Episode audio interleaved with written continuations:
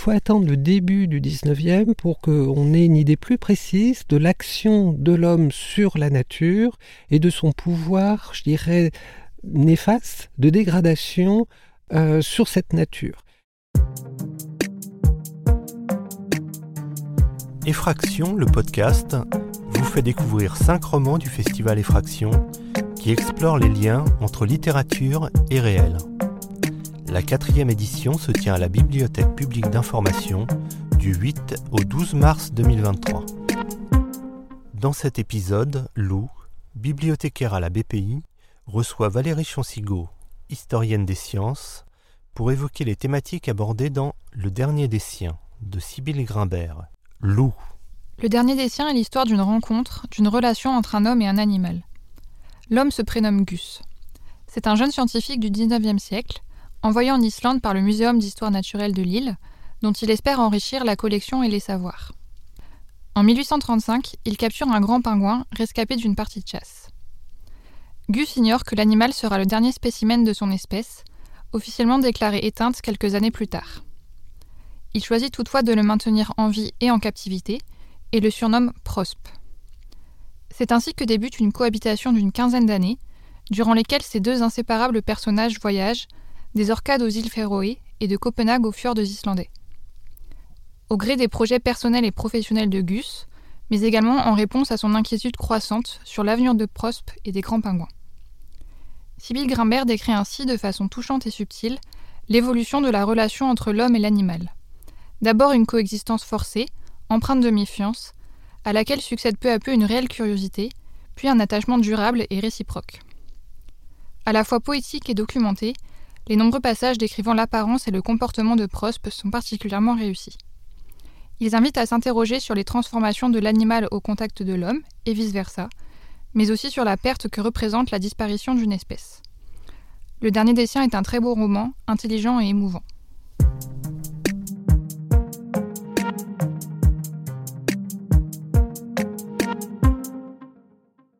Dans le roman, le personnage principal est envoyé aux Orcades afin de collecter des spécimens et de transmettre des observations au musée d'histoire naturelle de Lille. Euh, quelle est l'importance de ce type d'expédition pour les universités et les musées scientifiques au début du XIXe siècle? Valérie Chansigo. Les muséums qui se constituent pour l'essentiel au début du XIXe siècle sont avides d'enrichir euh, leur collection. Très souvent, il s'agit d'acquisition de collections déjà constituées par des amateurs, par des collectionneurs, mais peu à peu, il y a également des expéditions qui sont faites au nom des muséums. Mais il ne faut pas se cacher que la plupart de ces expéditions destinées à rapporter des spécimens visent avant tout euh, comment dire, ce sont des expéditions de commande. Il s'agit de rapporter des spécimens pour certains collectionneurs ou pour, euh, euh, je dirais, alimenter le marché très lucratif des spécimens d'histoire naturelle, les besoins des muséums étant relativement marginal dans ce marché. Gus pose sur son grand pingouin un regard scientifique, il l'observe, il prend des notes et il le dessine aussi à plusieurs reprises. Quel rôle jouent les images dans la diffusion des savoirs naturalistes? L'illustration naturaliste est au centre du projet de l'histoire naturelle. On ne peut pas imaginer l'histoire naturelle sans images. Euh, un botaniste du début du XVIIIe, disait euh, qu'on ne pouvait pas imaginer en fait qu'un livre de botanique sans images était comme un atlas géographique sans carte. On a besoin des images parce que certes il y a beaucoup d'ouvrages où il n'y a aucune illustration, les spécimens sont entièrement décrits par du texte, mais très souvent l'image participe à la compréhension de ce qu'on décrit par du texte. Il y a aussi un autre aspect à la place de ces images dans l'histoire naturelle, c'est que l'histoire naturelle est portée d'abord et avant tout à partir de la Renaissance par des collectionneurs.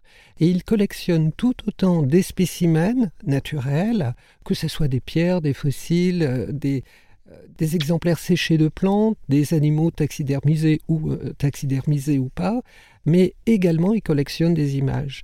Et en fait, l'histoire des images en histoire naturelle est intimement liée à l'histoire naturelle elle-même. Quelle place occupe le grand pingouin en particulier dans la prise de conscience des extinctions et dans peut-être l'émergence d'une mobilisation pour la protection des oiseaux? Et à quelle, euh, à quelle cause attribue-t-on leur disparition, à la fois à l'époque quand on en prend conscience et aujourd'hui avec les connaissances plus avancées? Jusqu'au début du 19e, on n'avait pas de connaissances euh, que l'être humain avait été capable de faire disparaître des espèces. On savait que des espèces avaient disparu depuis très longtemps. On a des fossiles.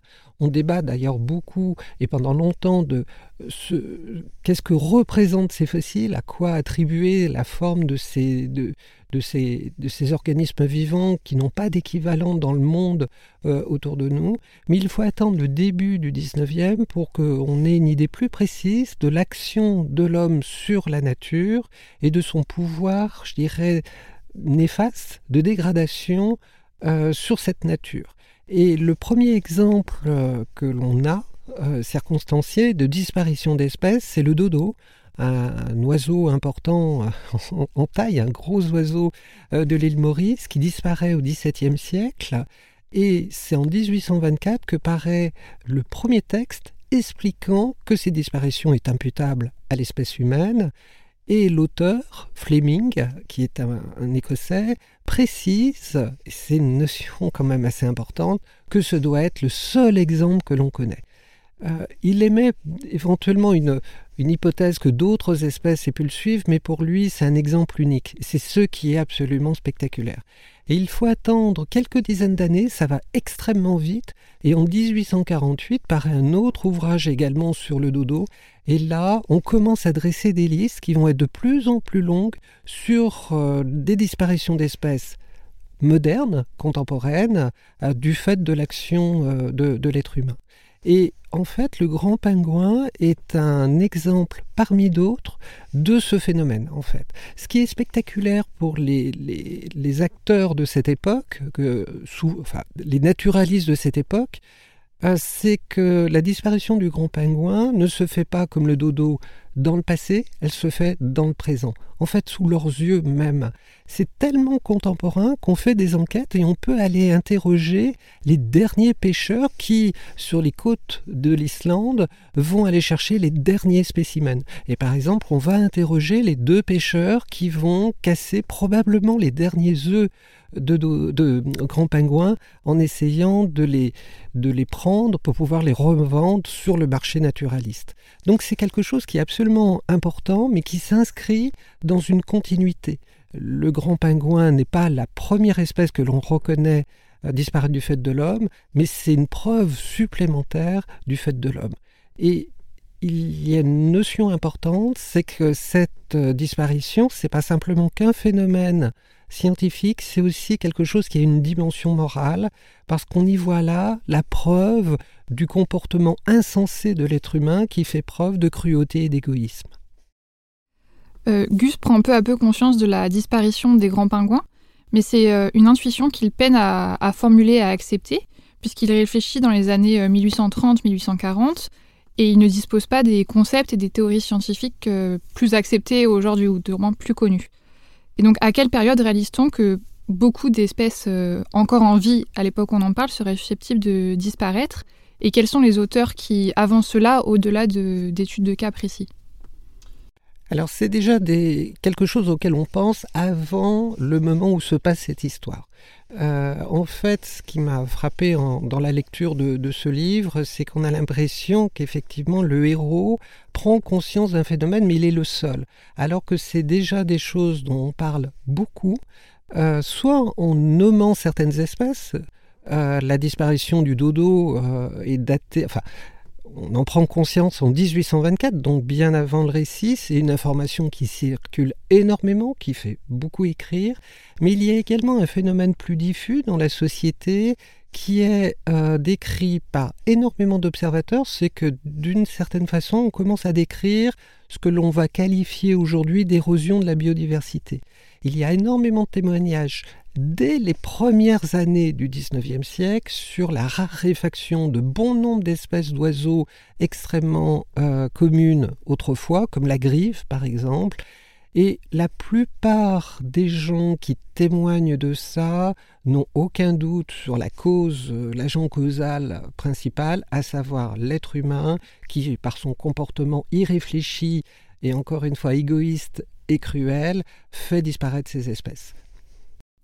Dans un passage assez drôle du roman, euh, Gus et sa famille découvrent le travail du naturaliste franco-américain Jean-Jacques Audubon, euh, qui est notamment célèbre pour son ouvrage illustré Les oiseaux d'Amérique. Euh, peut-être un mot sur, à la fois sur l'élaboration de cet ouvrage et sur sa réception en Europe et aux États-Unis? Audubon est un naturaliste. Alors, les Français ont tendance à considérer Audubon comme un, comme un Français parce qu'il est d'origine française, tandis que les Anglais et les Américains le considèrent comme un anglo-saxon, étant donné qu'il va faire toute sa carrière aux États-Unis et en Angleterre, qu'il va être naturalisé américain et que vraiment il est intimement lié à cet univers anglo-saxon qui est très particulier et assez différent de l'univers français. C'est vraiment un auteur américain quelque part. Audubon est un naturaliste qui a l'idée de faire une euh, faune des oiseaux d'Amérique qui a une particularité, c'est qu'il veut les dessiner grandeur nature. Alors pour un petit oiseau, un petit passereau, c'est pas très compliqué, mais pour un grand échassier, ça exige d'avoir des livres d'un format considérable. Et les oiseaux d'Amérique, d'Audubon, qui est aujourd'hui le livre le plus cher lorsqu'il est en vente dans sa version complète euh, dans les marchés de euh, comment dire, d'antiquaires. C'est des exemplaires qui atteignent des, sommes absolument considérables. Il faut savoir que c'est un format dit double éléphant qui fait pratiquement un mètre de haut. Et effectivement, les oiseaux sont tous euh, dépeints de façon euh, à l'échelle une. En fait, ils sont grandeur nature. C'est un ouvrage qui va être assez célèbre à son époque. C'est pas le seul euh, qui, soit, qui soit important. Il y en a d'autres qui ont joué un rôle scientifique beaucoup plus important. Et ce qui est très intéressant, c'est que c'est ce livre qui est euh, imprimé en noir et blanc, puis coloré à la main. Chaque planche est peinte euh, couleur après couleur à la main. Imaginez le travail que ça peut représenter. En fait, va être diffusé à très peu d'exemplaires. Il y a en tout 200, 250 exemplaires qui seront fabriqués et commercialisés à destination non pas des naturalistes, non pas des ornithologues, mais à destination des collectionneurs fortunés qui peuvent acquérir ce type d'ouvrage. Ce qui est impressionnant chez Audubon, c'est qu'en définitive, son œuvre, qui sera connue par ailleurs parce qu'il y aura des versions euh, meilleur marché, plus petites, plus approximatives, euh, qui vont circuler, n'a pas une influence directe, c'est-à-dire on ne s'inspire pas de ces images, mais on va connaître le personnage, d'autant qu'à la fin du 19e, on va dénommer les premières sociétés de protection des oiseaux aux États-Unis avec son nom. On va parler de Société Audubon. Comment se développe justement, euh, au-delà des cercles scientifiques, ce mouvement de protection des oiseaux et quels euh, types d'actions sont, menées pour protéger ces espèces en particulier? La protection des oiseaux correspond à un mouvement assez ample, beaucoup plus ample qu'on ne pourrait l'imaginer, qui a ses racines dans le XVIIIe siècle. Au XVIIIe siècle, on s'intéresse et on dénonce de plus en plus les comportements cruels et égoïstes à l'égard euh, des, des, animaux. Ces deux mots sont constamment utilisés par tous les auteurs euh, de ce siècle et du siècle euh, qui suit pour dénoncer en fait encore une fois ce, caractère destructeur, une destruction totalement gratuite euh, des richesses de la nature. Au XIXe, ce mouvement va prendre notamment racine dans les importants mouvements de protection des animaux euh, qui se forment. La première société de protection des animaux est créée en Angleterre en 1824, mais c'est un projet qui a au moins une trentaine d'années. Euh, elle sera suivie beaucoup plus tard dans les années 1850 par une société similaire en France, la Société protectrice des animaux, qui existe encore également. Et c'est un mouvement, encore une fois, qui est très vaste, qui n'est pas forcément porté par la communauté scientifique, mais on va, on va dire plutôt par la société civile, qui se soucie effectivement de la destruction aveugle et très souvent de façon acharnée euh, de, la nature. Et ces, mouvements vont se, vont se concrétiser au milieu du 19e, dans les années 1850, d'abord en Allemagne, puis en Angleterre, puis aux États-Unis. La France arrivera euh, très largement derrière. Et qui cherche à protéger d'abord et avant tout des oiseaux insectivores, à la fois parce que ce sont des oiseaux utiles, mais également parce que c'est des oiseaux charismatiques. C'est vraiment, il y a une sorte d'ornithophilie qui se développe dans la, culture occidentale, qui, a, qui qui fait pendant d'une entomophobie. On a une, peur euh, complète des insectes, on a peur que sans les oiseaux insectivores, les, insectes se multiplient tellement qu'ils finiraient par détruire la totalité des, cultures et euh, entraînant la disparition d'êtres humains. On est convaincu de ça. Donc il faut protéger les oiseaux insectivores parce que c'est la seule comment dire, le, seul remède, le seul rempart que l'on a euh, envers, euh, envers les insectes qui se mettraient sinon à pulluler. Et en fait, tous les témoignages qui débutent au début du 19e, qui racontent la même histoire, à savoir l'érosion progressive des, des populations d'oiseaux, vont alimenter un courant, des courants de la société civile portés vers leur protection. Les premières mesures de protection se mettent en place dans les années 1850 en Prusse, puis un peu plus tard en Angleterre, pour protéger des oiseaux de mer qui nichent sur les falaises et qui, servent de cible de, tir à des, à des chasseurs euh, qui prennent le train, qui viennent des villes le dimanche pour s'exercer au tir contre ces oiseaux. Il ne s'agit pas de les ramasser, il ne s'agit pas de les manger, c'est juste pour euh, avoir une sorte de, pratique sportive et qui aboutit à la destruction sans, sans limite de, ces espèces, qui heurte profondément la, culture, la sensibilité de cette époque.